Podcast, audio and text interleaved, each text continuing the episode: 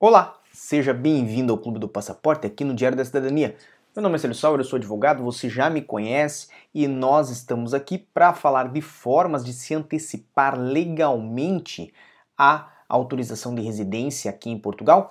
Então, evidentemente, eu peço para você se acomodar aí na sua, na sua poltrona, no seu sofá, porque nós temos um assunto muito interessante para falar e, evidentemente, esse assunto do lado de cá. Do lado de cá está aqui do lado um condensado dele. Obviamente, nós vamos falar muito mais do que o que está ali, mas o que nós vamos trazer aqui é como se antecipar na base da estratégia o seu processo de autorização de residência. Evidentemente, isso vai se adequar a alguns casos, não a todos, e nós vamos trazer aqui um panorama muito concreto de como funcionam os processos mais variados de autorização de residência daqueles que são pedidos diretamente aqui em Portugal.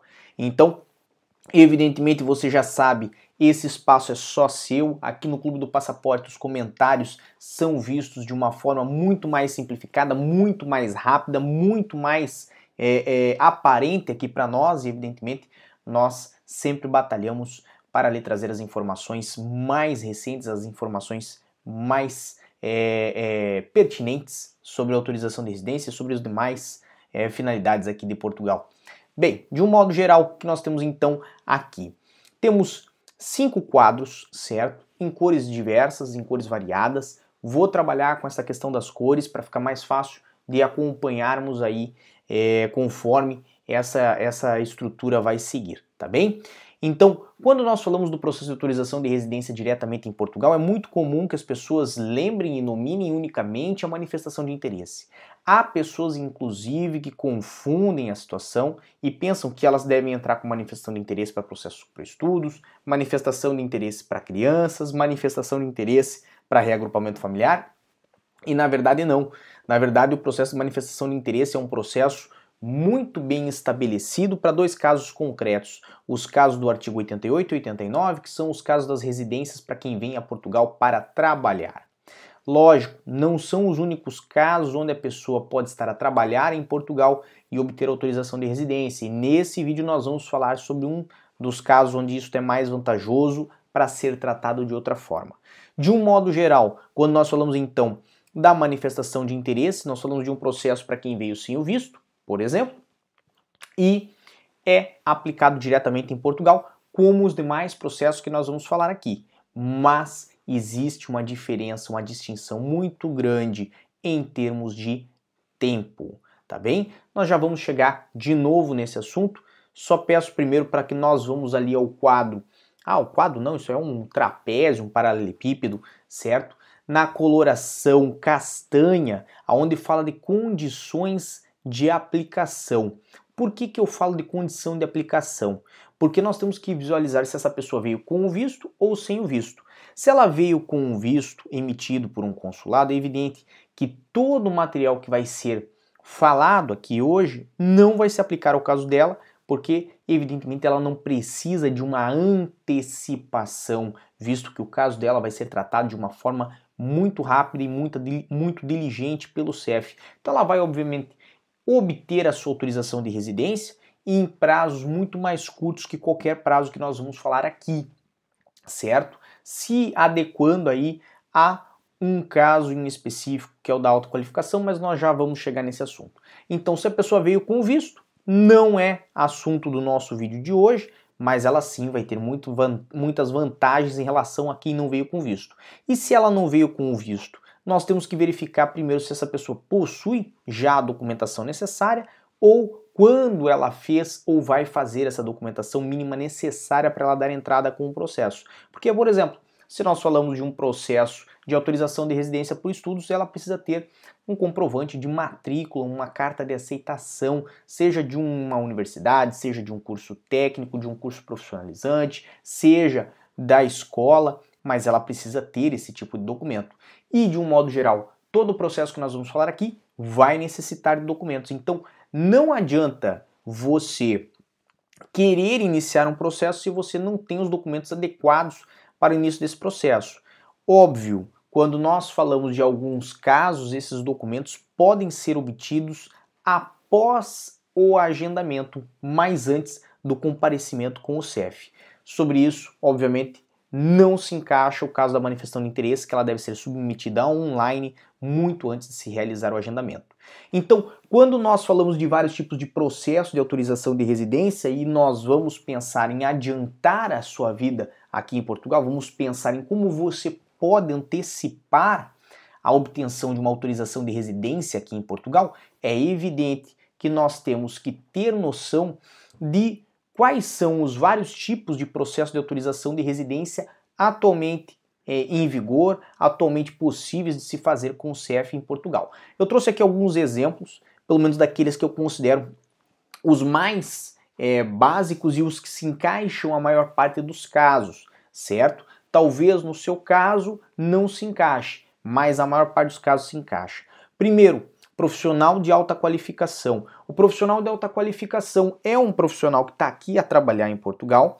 Muitas vezes as pessoas encaixam unicamente ao profissional da TI, né, ou da tecnologia de informação, mas o profissional de alta qualificação é aquele que tem desempenhos técnicos, que tem conhecimentos técnicos que permitem a ele aí é, ser considerado um profissional diferenciado tá bem? Então, óbvio, isso não se aplica ao caso da pessoa que trabalha ali no dia a dia, num café ou numa venda, numa loja, em algo assim, mas ao caso de alguém que desempenha uma função especial.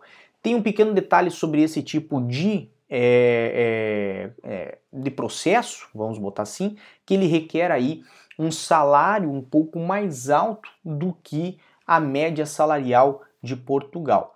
Hoje, em termos aí de Portugal 2020, nós estamos calculando um valor de 1.600, 1.800 euros de salário no contrato, tá bem? Temos o caso dos estudantes, estudantes profissionalizantes, estudantes de ensino superior, estudantes de mestrado, estudantes de ensino secundário, estudantes de, de doutorado, por exemplo. Tem diversos casos aí de estudantes que podem vir a fazer sua autorização de residência. Então, vamos dizer aqui o caso de José. José vem a Portugal, entra em um curso profissionalizante, vamos dizer na área de na área de desenho industrial. Fiz um chute aqui, levantei alguma coisa, mas na área de desenho industrial, o José entra nesse curso profissionalizante, mas também está a trabalhar.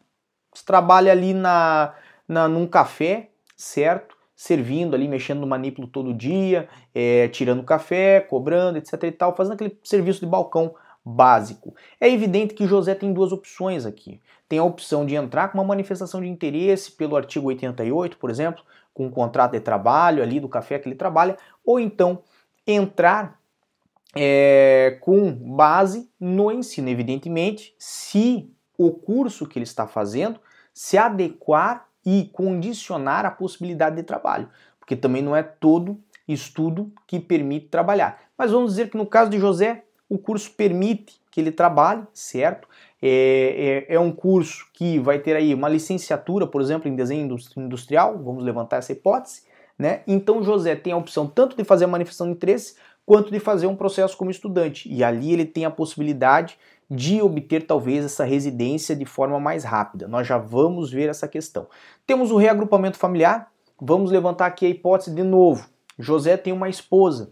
José tem essa esposa, a Maria, e a Maria pode fazer por manifestação de interesse, que é o que geralmente eu sugiro se o José não tiver autorização de residência, mas supondo que José tenha sua autorização de residência porque conseguiu de uma forma mais rápida, ou já veio na posse de um visto, ou ele já vivia aqui em Portugal algum tempo e daí Maria e José casaram posteriormente aí a ele já ter essa autorização de residência, pode ela pedir pelo reagrupamento familiar.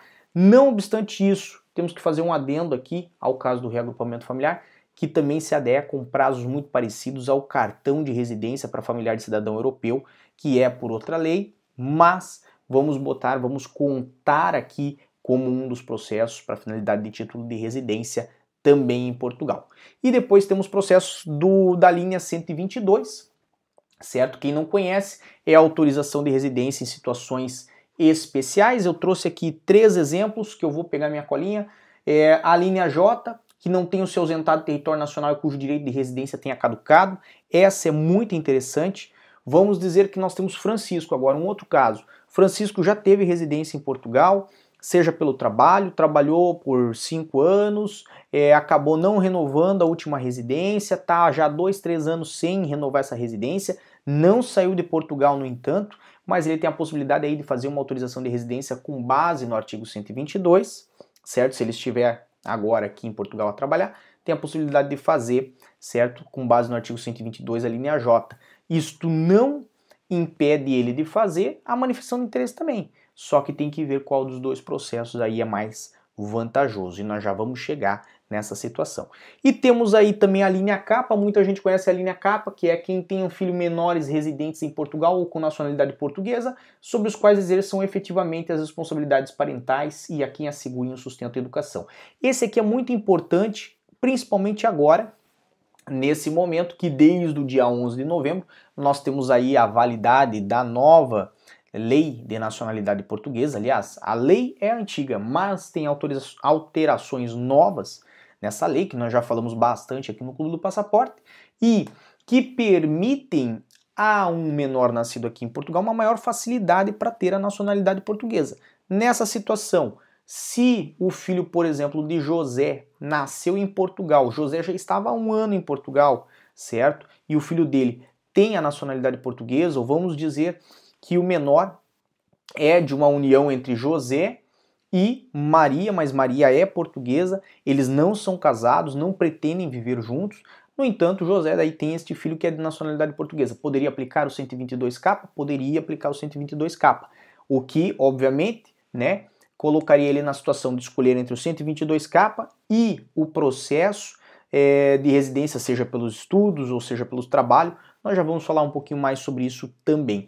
E um outro exemplo que eu dou aqui na linha 122 é eu botei aqui a linha N, mas eu acho que eu queria dizer a linha O e a linha P, certo? Então, isso aqui merece só uma pequena correção que eu vou fazer já neste momento, certo?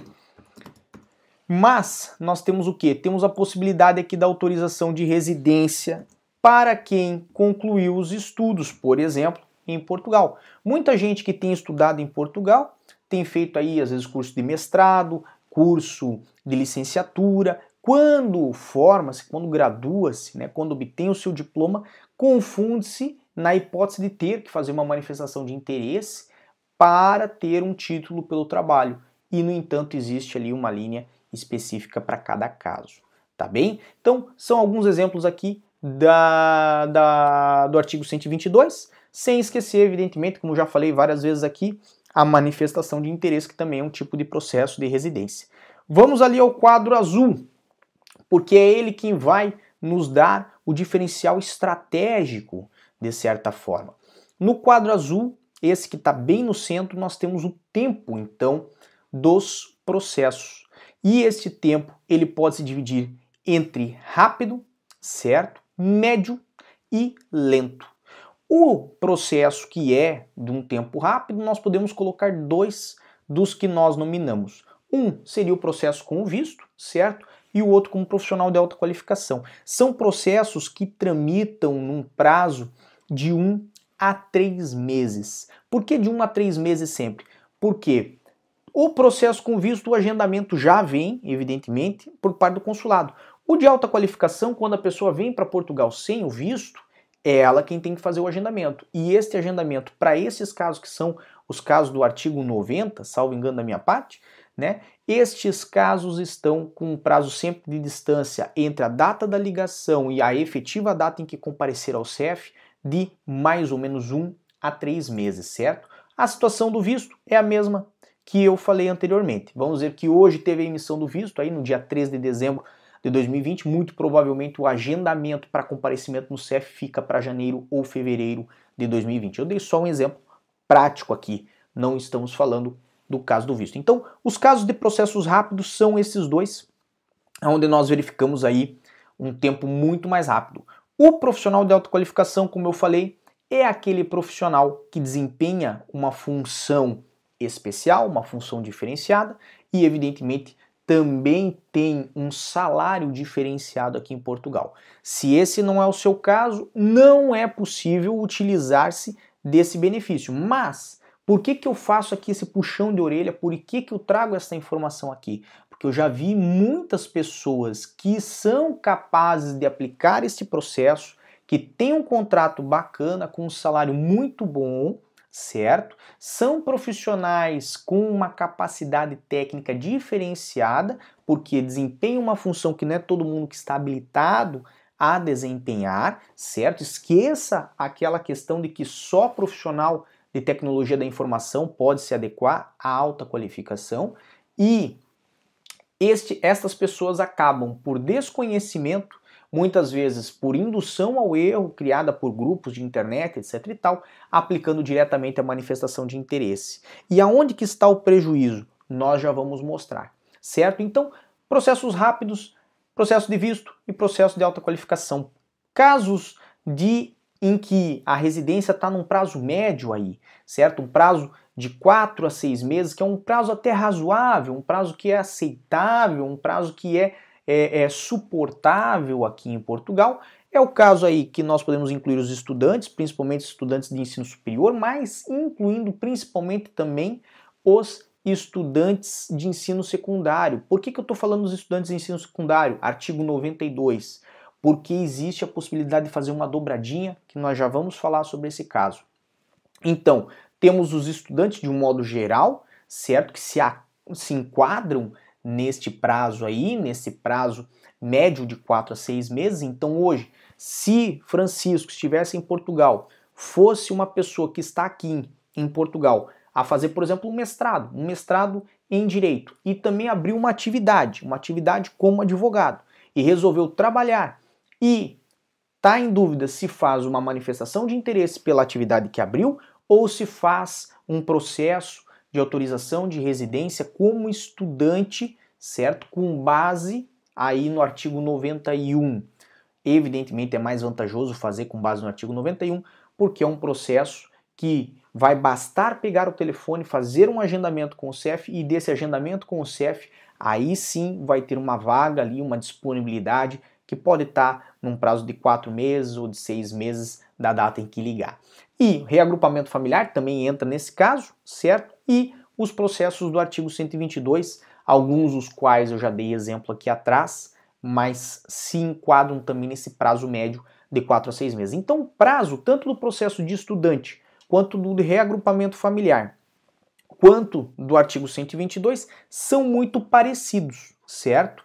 E vale a pena considerar aí essa hipótese de fazer é, um desses processos se você estiver aplicável a algum desses casos. E por fim, processo considerado lento, né, um processo somente, né, mas que é considerado lento, é a manifestação de interesse, que pode ser aí pelo artigo 88 e 89.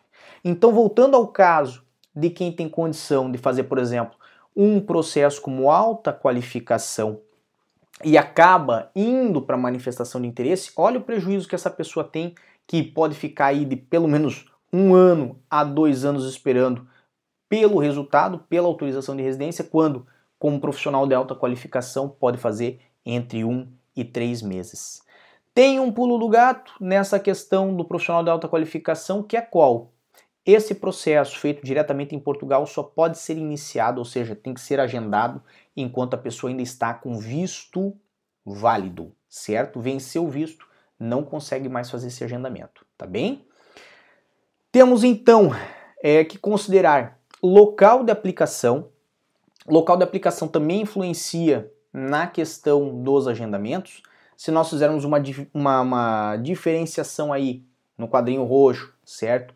Entre os prazos, certo? Nós vamos ter a situação de tratamento mais rápida da sua residência, ou seja, você vai ter vagas em maior frequência para prazos mais curtos, mais perto da data em que você estiver ligando nas ilhas, certo? Um tempo médio bom você vai conseguir nas cidades pequenas. Dá um grande exemplo aqui, por exemplo, para Beja, que é uma cidade pequenininha, certo? Mas tem muitas outras. Tem Portimão, por exemplo, que é uma cidade pequena também, que tem aí uma boa situação de, de antecipação dessas residências. Tavira também é um outro exemplo.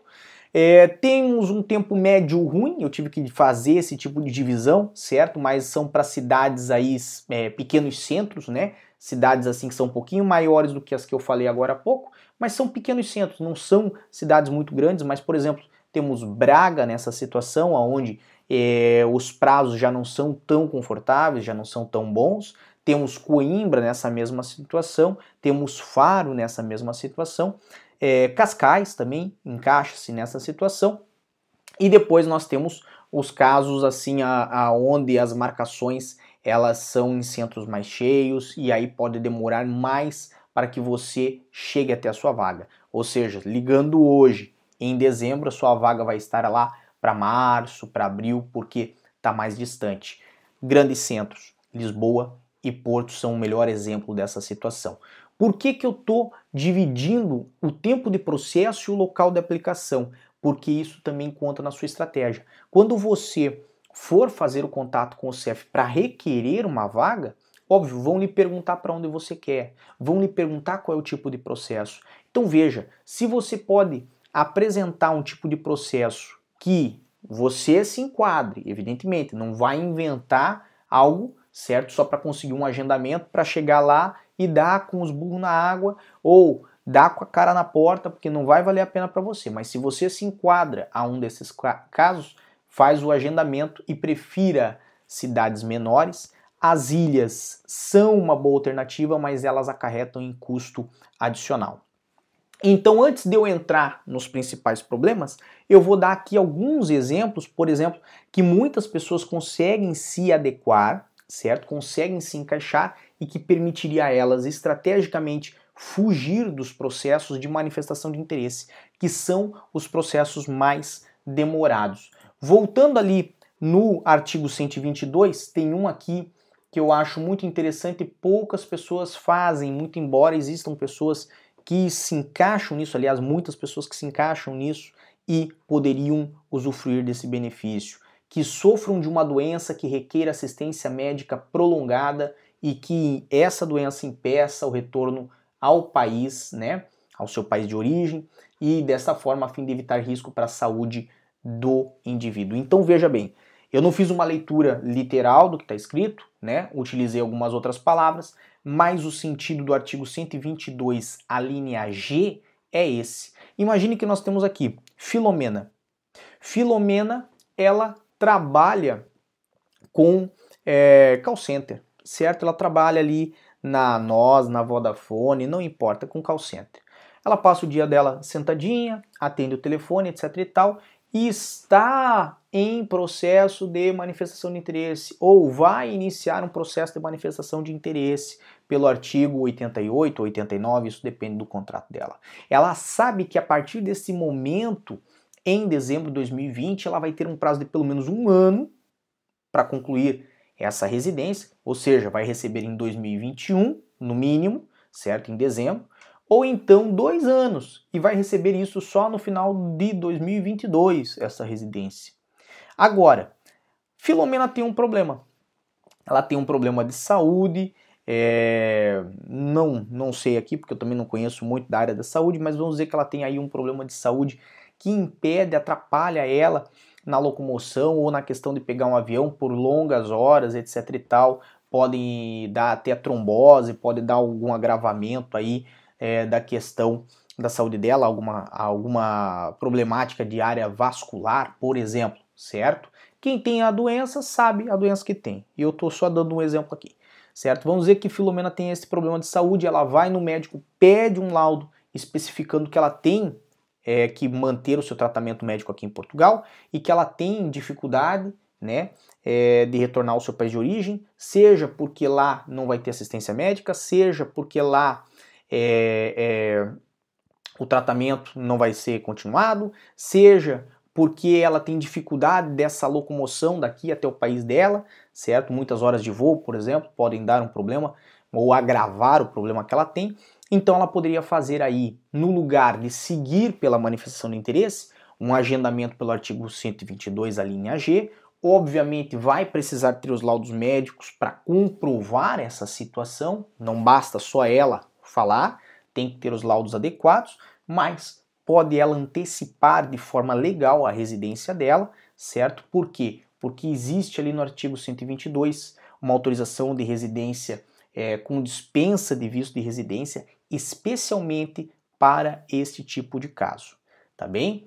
Vamos dar um outro exemplo. Já dei o exemplo de, de José, mas vamos pegar aqui de novo. Caso de José, que está em manifestação de interesse, tem ali um curso de licenciatura lá no desenho industrial que eu falei, certo? Ele está trabalhando, começou essa licenciatura depois, talvez, do trabalho, já está com manifestação de interesse, talvez aí há uns dois, três meses, quatro meses, cinco meses, certo? E ainda nada. E ele, agora que entrou na universidade, decide fazer contato telefônico com o CEF e tratar da autorização de residência dele pelo artigo 91, número 4, por exemplo. É possível? É, é possível. O que é o artigo 91, número 4? É para estudantes, certo, que não estão com visto aqui em Portugal. Nessa situação, vai conseguir um agendamento muito provavelmente antes desta manifestação de interesse ser aceita e, evidentemente, vai tratar da sua residência, vai ter uma autorização de residência.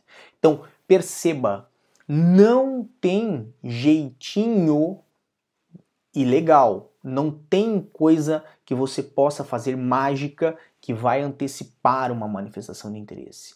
Mas sim, tem estratégias que, se você conhecer é, é, o prazo né, da, das, dos processos de residência, pode sim optar por uma residência ou para tratar o seu processo de uma forma mais simples. Pegando o terceiro caso, Maria.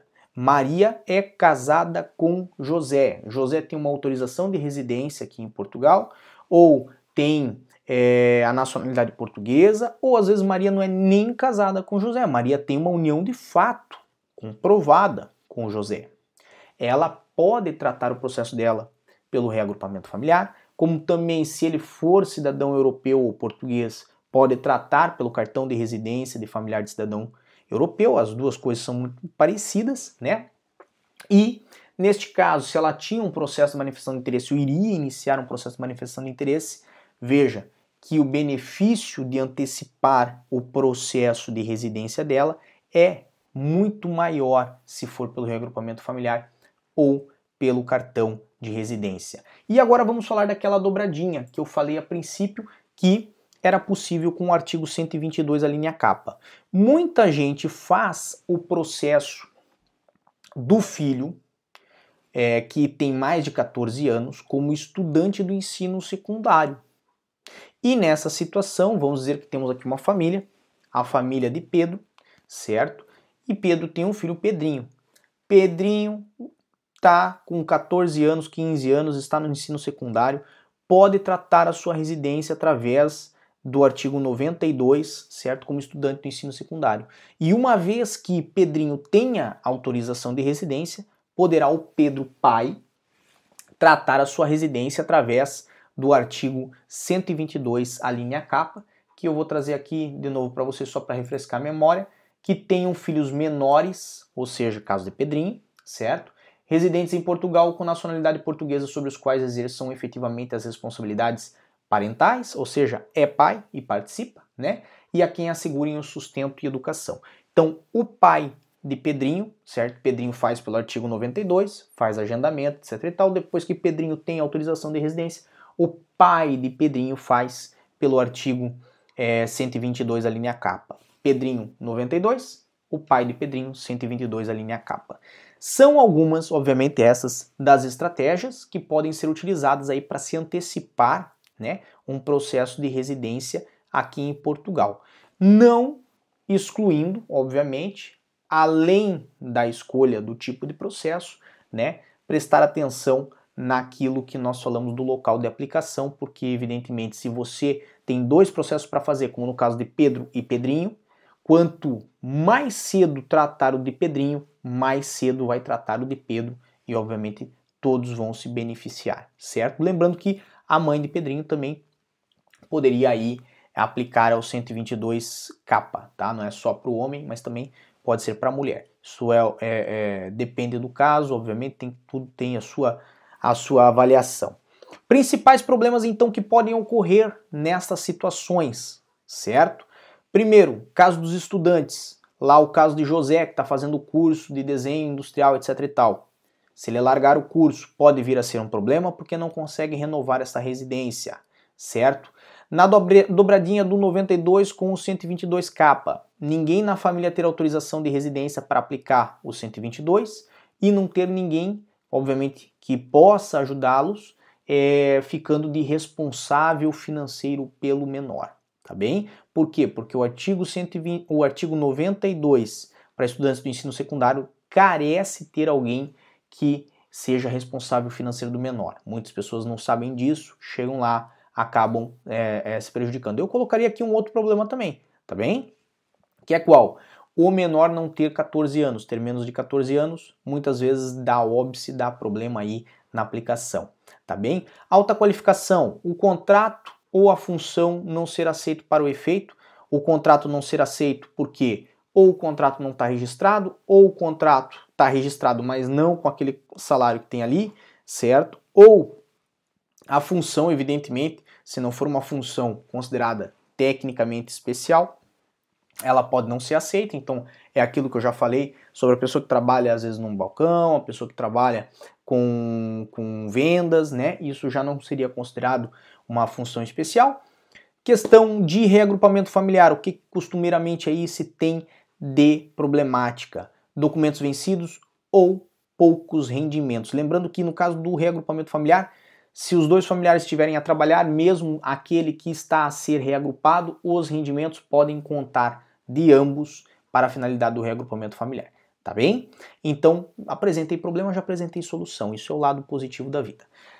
Temos aqui então essa essa estrutura que eu peço para você, se vai aplicar o seu caso, antes de direto, de peito aberto a manifestação de interesse, considerar tudo isso que está aqui, certo? Ter especial atenção a estas estratégias aí desses alguns desses processos, tem muitos outros dentro da, da, da lei de estrangeiros, mas esses aqui são os principais que podem ajudar muitas pessoas, evidentemente, a antecipar os seus processos. E se você não se adequa a nenhum deles, infelizmente, infelizmente, vai ter que seguir pela manifestação de interesse e aceitar que é o único caminho que você tem.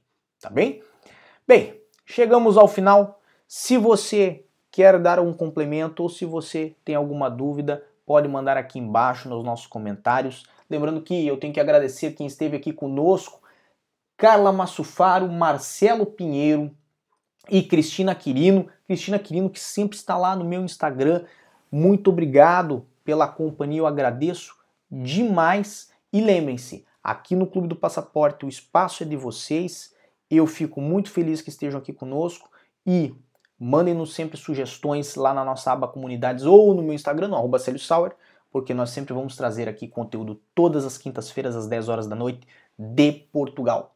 Temos aqui uma pergunta: profissionais liberais podem entrar nesse momento sem visto e posteriormente da entrada numa manifestação de interesse? Não, infelizmente não. Qualquer processo hoje, certo, é, de entrada em Portugal está muito condicionado por conta dos despachos, certo, de, de restrição aí de voos de entrada em Portugal. Temos bastante assunto aqui nesse canal sobre isso, tá? Não esqueça de ver, nós estamos a cada 15 dias trazendo esse material. Desejo a todos muita força e boa sorte, muito obrigado e tchau. O que você acaba de assistir tem caráter educativo e informativo. Compõe-se de uma avaliação genérica e simplificada. Agora, se você quer saber de fato como as coisas são, você vai ter que ler.